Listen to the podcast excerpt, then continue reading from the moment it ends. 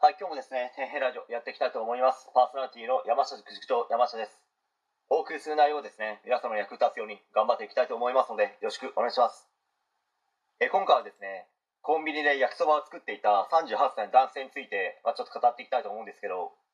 ある番組を見ていましたら何やらですね、コンビニで焼きそばを作っていて、まあ、逮捕されたと報道されていまして、まあ、最初はですね、意味がわからなくて、まあ、それで真っ先に思いついたのが、ああ、また迷惑 YouTuber かと、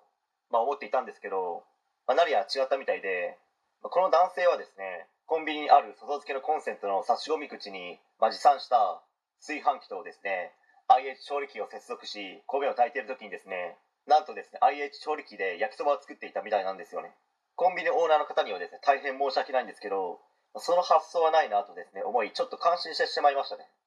まあ、100%犯罪ですけどね。窃盗罪に当たるらしいですね。電気を盗んだという。まあ、その後はですね、店員の方が警察に通報したのか、まあ、すぐに警察官が駆けつけ、まあ、事情を聞こうと思ったところですね、自分の所有する軽自動車に閉じこもり、なんとですね、10時間も閉じこもったらしいです。まあ、焼きそばをお腹いっぱい食べたので、籠城戦にはですね、もってこいだったのかもしれないですね。まあ、警察官の方はですね、とても大変だったでしょうけど、まあ、警察官が出てこいとプレッシャーを与えている中、10時間も粘れるその忍耐力あればですね、まあ、職種によっては、ものすごい稼げそうですけどね。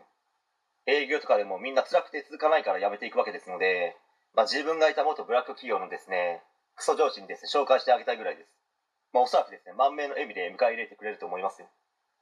まあ、ここからですね、少し真面目な話に切り替えますと、まあ、この男性にですね、どんな事情があり、まあ、こんなことになってしまったのかなんて分かりませんけど、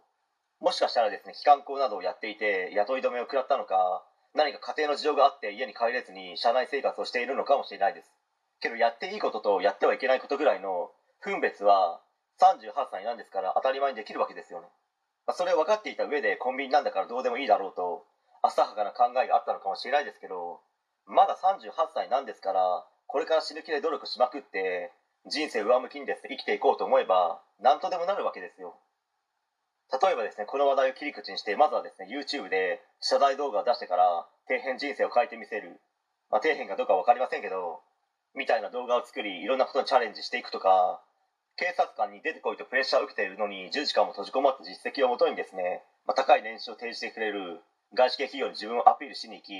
まあ、採用を勝ち取るとか、まあ、半ば冗談ですけど、まあ、当然これをしろとは言わないですけど、まあ、何が言いたいかと言いますと、人生なんて自ら動くことによってどうにでもなりますよ。まあ、それとは逆で、自ら動かなければ人生で逆転なんて夢のまた夢ですねという話です。